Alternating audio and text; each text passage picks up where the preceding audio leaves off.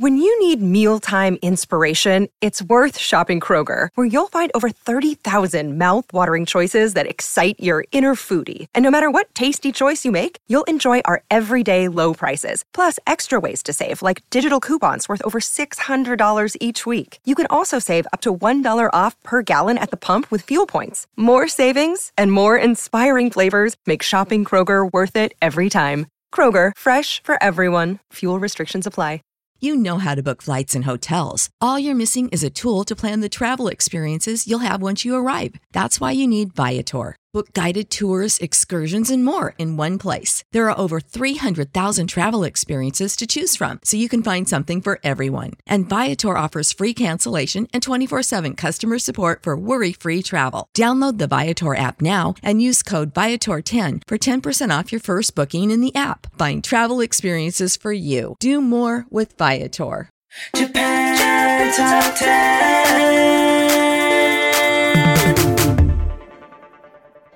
Hello, everyone, and welcome to Japan Top 10. I'm Andy. And I'm Ethel. And you are joining us today for our May 2020 special, the Discover the Fuji Rock Festival special. We will dive into all things Fuji Rock. Incidentally, one of the few events not canceled in Japan yet, but we'll get into that later. But first, we have some announcements. So, Ethel, do you want to take that away? That's right, guys. Before we head on to the rest of this episode, we have a couple of announcements we'd like to make. So, do you think you know Japan Top 10 music? Well, we've got a challenge just for you. We have a new contest called Guess That Japan Top 10 Tune. Somewhere in this episode, you'll hear us play two song clips, both about a second long. Identify both song clips or one of them with the correct title of the song and artist or band name, and you can win yourself a free $50 USD gift card to a retailer of your choice. If you identify one of the two song clips correctly, you'll win a prize of 25 US dollars for a gift card to a retailer of your choice. Now, you'll only get one guess per week per contestant. Our Patreon donors will get weekly posts, updates of incorrect guesses from our listeners, and this contest is actually open to anyone from around the world. To enter and find out more information about the contest, visit our website at jtop10.jp forward slash contest. I would just like to congratulate our winner of the Guess That J Top 10 tune. Congratulations, Brandon Iwamoto. You've just snagged yourself a $25 gift card. Brandon writes to our team saying, I want to give a huge shout out to the crew at J Top 10 for continuing to put out a fantastic podcast all this time. It's been a great thing to listen to amidst all the craziness going on today, and I hope everyone else has been able to get as much enjoyment out of it as I have. Thanks again, and I hope you are all well. Thank you so much, Brandon. We are all well on the J Top 10 crew wherever we may be recording this podcast, and we hope that you and the rest of our listeners out there listening to this show are all well amidst the craziness that's happening around us.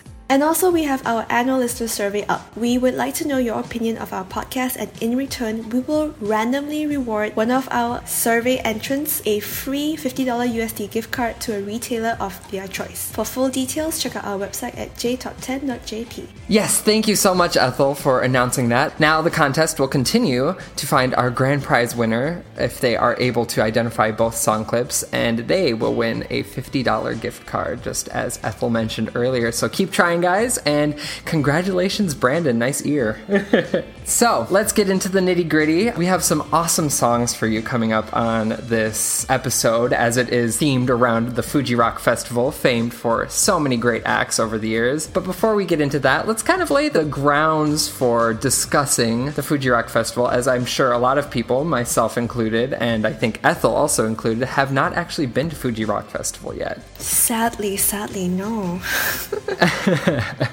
right? I know. But the Fuji Rock Festival, called Fuji Rock by most here in Japan, is an outdoor music festival that was started in 1997 by Masahiro Hidaka. So, actually, a little bit of backstory. In the 80s, Hidaka was a music event organizer, and most of his musical events were surrounding protests, specifically against nuclear activity in Japan, as they have a very tragic history with it here. And a lot of those music events were called the Atomic Cafe Festival. And those lasted in the 80s with a very last one happening in 1987. However, Masahiro Hidaka was also actually friends with the founder of the very famous Glastonbury Music Festival, whose name is Michael Eavis, and his friendship led him to want to continue to make a bigger and better music festival on par with Glastonbury, um, which uh, ultimately led him to cultivate the Fuji Rock Festival, the first one in 1997. So, as it is Japan's premier, or I think it's Japan's premier outdoor music festival, from the beginning, it had a strong focus on introducing a diverse range of acts, both within Japan, within genres of music, but also within different nationalities. The festival from the get go was very focused on pulling in a lot of different international acts as well as up and coming Japanese acts. So, over the years, some of the more famous headliners have been acts such as the Red Hot Chili Peppers, Eminem, Bjork, Sia. The list goes on for international acts that you hear in pop music, but there have been a lot of Japanese music mainstays such as One Ok Rock and Gen Hoshino,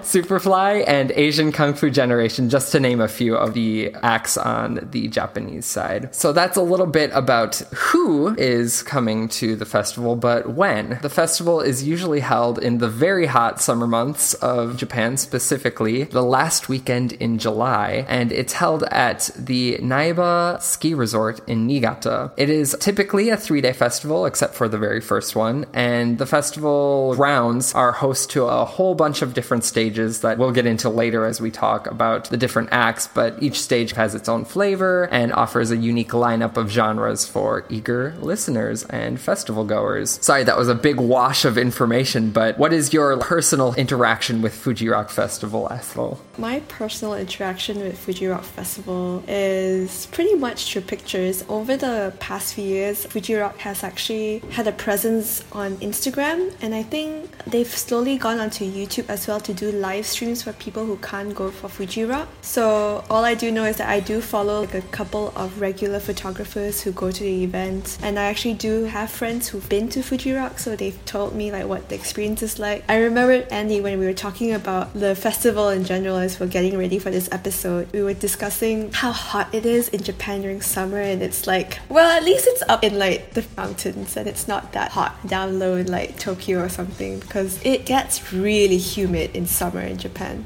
That is 100% correct. And actually, as we talk, I think the setup for our episode, I wanted to go a little bit chronologically so we can talk about the history of Fuji Rock. And the first two were actually held elsewhere. They weren't in Niigata. So you're right. They, they had to escape the hotness because people realized just how crazy it is to try and hold a festival in the middle of summer in Tokyo. Yeah.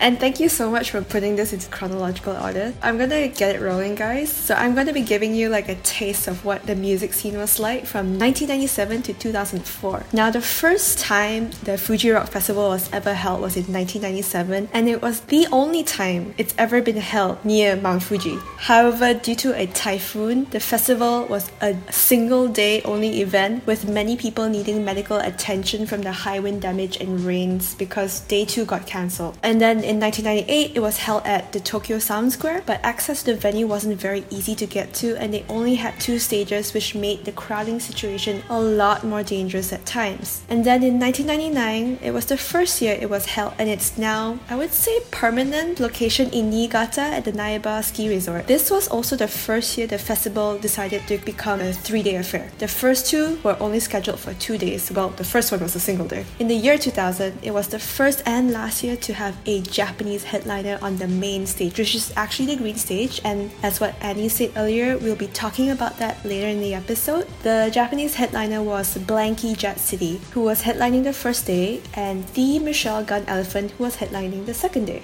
These two acts were actually very notable acts in the early years of Fuji Rock. So without further ado, let's get started. And to just add a small twist to this entire episode, Andy and I have been looking for as many kinds of music and as many live acts. I think we've got all of them, so any live act that we found throughout the years at Fuji Rock Festival. So please enjoy Red Hot Chili Peppers with Dani California performed live at Fuji Rock in 2006.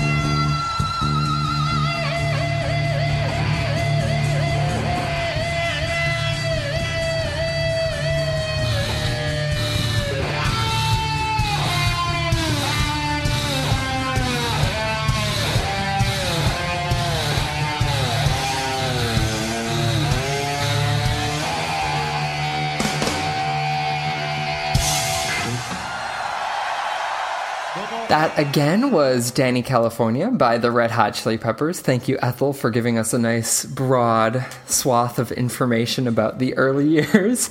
As you probably noticed, this was from their 2006 performance at Fuji Rock and not the very first one, which they were also at in 1997. And that's because, incidentally, there was not a lot of footage from the typhoon plagued first Fuji Rock. But the Red Hot Chili Peppers, as I just mentioned, were the very first headliners at the Fuji Rock Festival and their set was cut to only 45 minutes because of typhoon conditions. And the lead singer, Anthony Kiedis, was actually performing with a broken arm, which he had sustained in a motorcycle accident earlier in that year. This was also a historic last performance for the band with their longtime guitarist Dave Navarro, who would go on to do other projects such as Jane's Addiction and a whole host of other things after the Red Hot Chili Peppers. And it was kind of right before their big break where they had a lot of commercial success in the States as well. But as a band, they have been performing and putting out albums since 1983, actually. I was really surprised when I looked that up and found that out. They have been around for a long time. And in terms of record sales and radio play on the worldwide scale, they are one of the most, if not the most, successful alternative rock bands of all time, which is probably why they got invited to Fuji Rock at the time. They actually ended up playing at Fuji Rock so the first year, again in 2002, and then for two special performances at the 10 year anniversary in 2006 and the 20 year anniversary in 2016. So they have kind of like folded into the history of it very deeply. Yeah, and in the research for this episode, I think we've both discovered that there have been quite a lot of repeat international artists being invited back to Fuji Rock Festival over the years, and it's frankly amazing. Really, really cool. Yeah, it is awesome. And I think it's just such an interesting opportunity for bands that usually wouldn't come to this region of the world on a world tour. You know, a lot of those tend to be Eurocentric. So Fuji Rock really made an avenue for people to come and perform in East Asia, it seemed like. I totally agree. I think Fuji Rock has bridged this whole divide where they think in Asia they don't have a presence, but they actually do. And I think in the last maybe decade or so, you've only seen a build up for that. And it's totally amazing. No, for sure. Well, transitioning into one of the more historic acts as well, in terms of just stage presence, let's go on to Tokyo Ska Paradise Orchestra with their rendition of Lupin III 78, performed at the 1999 Fuji Rock Live.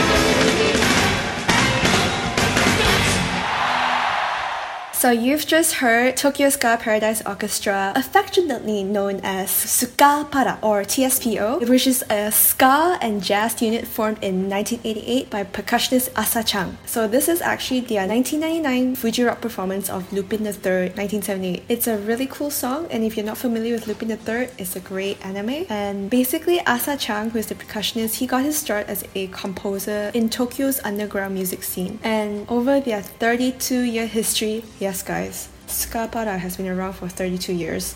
They've also had like a lot of lineup changes over time. They have worked with headliners like Sheena Ringo, Puffy, and Crystal Kay, just to name a few. And as I said, the band has changed members frequently over the years. Plenty of their former members have also gone on to have wildly successful careers. Now, I'd like to just tell you how popular Ska Para is at Fuji Rock Festival. They have been invited back to Fuji Rock in 98, 99, 2002, 2005, 2007, 2009, 11, 13, 14, and last year in 2019. That is 10 times. They've been to Fuji Rock 10 times. It's mind blowing. And I really like Ska They're amazing live. I've never seen them live before, but I've seen enough of their live videos over the years, and it's always a blast. Oh, absolutely. Tokyo Ska Paradise is probably the first Japanese band that I got into way back in middle school. As weird as that sounds, I used to really be into video game music, and like I, on the early days of the internet, I would be searching out remixes to the Tetris theme and whatnot. And I have this very definitive memory of having Tokyo Ska Paradise's live Tetris theme blasting on my MP3 player as I would walk to school every day. Mm-hmm, mm-hmm, I totally get it. And if people have realized when they just listen to Ska Para, there a lot of your it's big band music. It's huge brass unit. It's amazing. I totally encourage you to just go on YouTube and find more of their music if you've never heard of their stuff before. So moving on, we're going going into the year 2000s, and this is one of the only Japanese headliners that headlined Fuji Rock Festival. This is Blanky Jet City with DIJ no Pistoru, live from year 2000 Fuji Rock performance.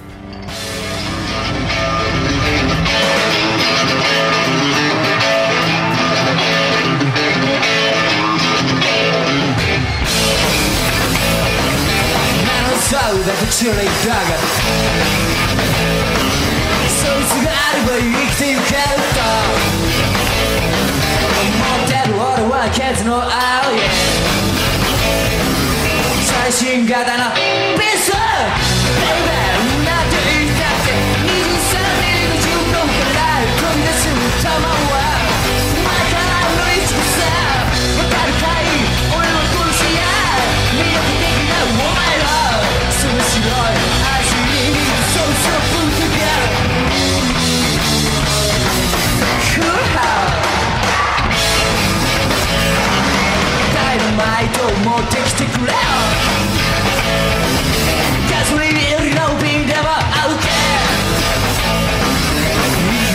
めゆっくりをつけて。何かとても悪いことがしたい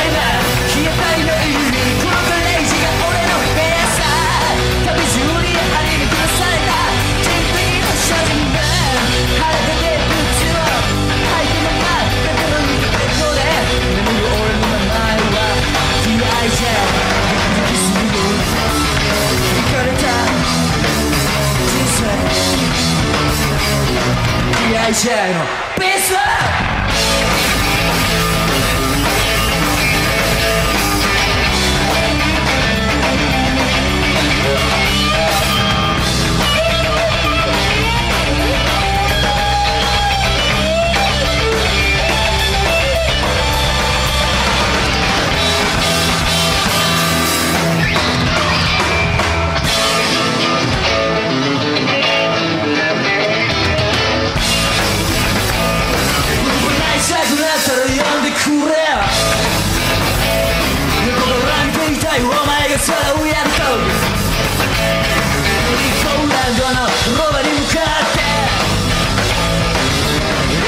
広げて話しかかる。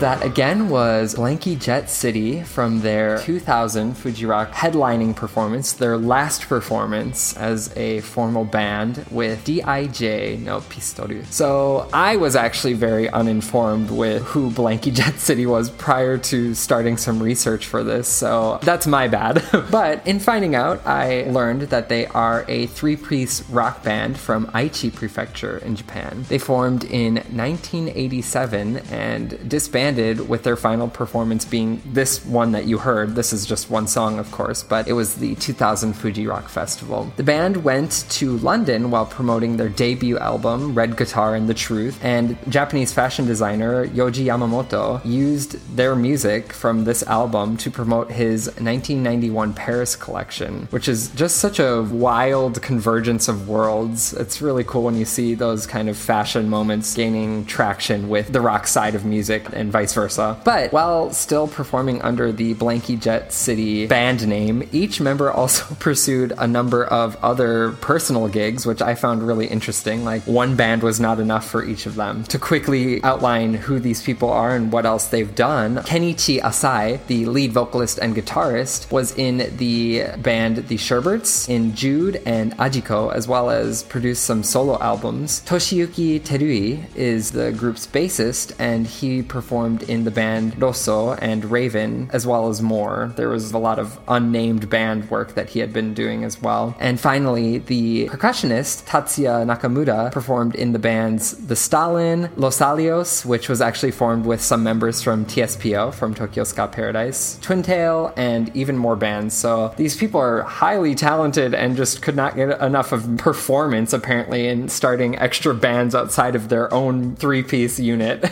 yeah, and to be honest, I've actually never heard of Blanky Jet City or The Machine Gun Elephant, which is actually next, but they sound really cool. It's a very era relevant kind of music. It's yeah. If you hear it, you know it's from that era. Oh, absolutely. I know. It's very rock. It's just quintessential J rock in my mind. Those slamming guitars with screamy vocals. Mm-hmm. Yeah, and just to wrap up our little moment with Blanky Jet City, they had a lot of influence, I think, in the early years. I don't know if they had a certain relationship with Hidaka, the man who formed the lineup and whatnot, but they were only there for two years, 1998 and 2000s, and yet a lot of the things on the internet that you see when you look up Fuji Rock live performances, it comes up with Blanky Jet City. They must have had quite a memorable stay on the fabric of Fuji Rock history. As you mentioned, let's introduce our other Japanese headliner, the Michelle Gun Elephant. This song is Abakareta Sekai from their Fuji Rock 2003 performance performance.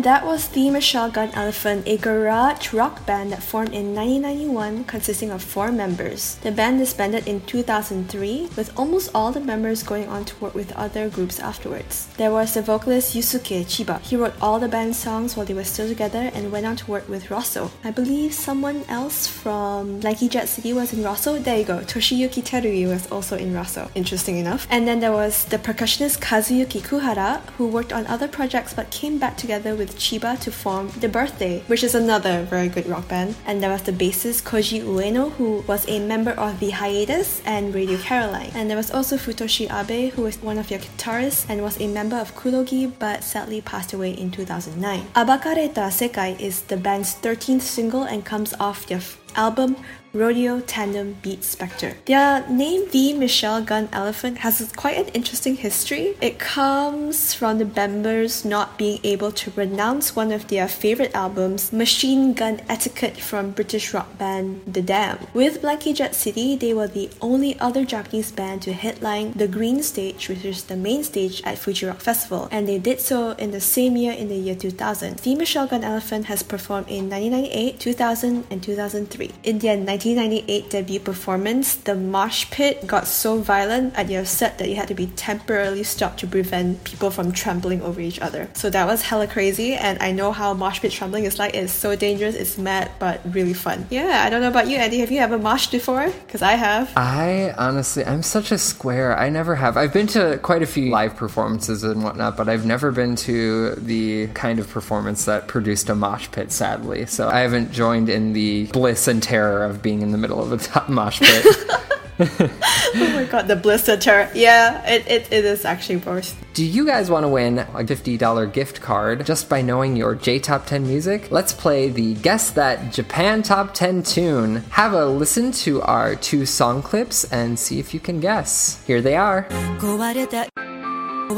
Would you like to hear that one more time? Let's play it again for the nice people. I hope you guys had your listening ears on. You can enter your guesses at jtop10.jp slash contest. So remember that only one guess per week per contestant. Our Patreon donors will get a weekly posting of incorrect guesses as well. So send in your guesses, and I hope you guys can get both and win that $50 gift card. Do you want to hear double or triple the amount of songs on this episode? We talked a lot about Fujirock, and I hope our sample for you was good, but there's so much more wonderful discussion that we had. If you want to hear that, join our Patreon club and become a Patreon star or Patreon platinum donor to get respectively double or triple amounts of content and songs on this episode. So please, please, please, if you want further details on that, check out our information at jtop10.jp slash club. Yes. Thank you so much, guys, for tuning in to our special little episode about discovering the Fuji Rock Festival. I hope that you have the opportunity in future to actually be present at the festival, and I hope I do too. and uh, just so you guys know, the tickets sell out really quick. It starts selling in the December month. So if you want to go for 2021, you buy tickets in December 2020. That's how it goes. Then there are only four ways, and it gets progressively more expensive, and accommodations are crazy to get. so yes. That's all you have to know. and in a week from now, Anna will team up with our K Top 10 team to bring you more insight onto the COVID 19 pandemic. Any last words, Andy? Nothing other than continue to stay safe, you guys. Thank you for listening. Mm-hmm. And you too, Ethel. Please take care out there. Yeah, same to you too. I had a blast talking about Fuji Rock, and yeah, get out there and discover some new music. yes, the world is your oyster. Now, goodbye, guys. Stay safe. Yes. Bye. Bye. Japan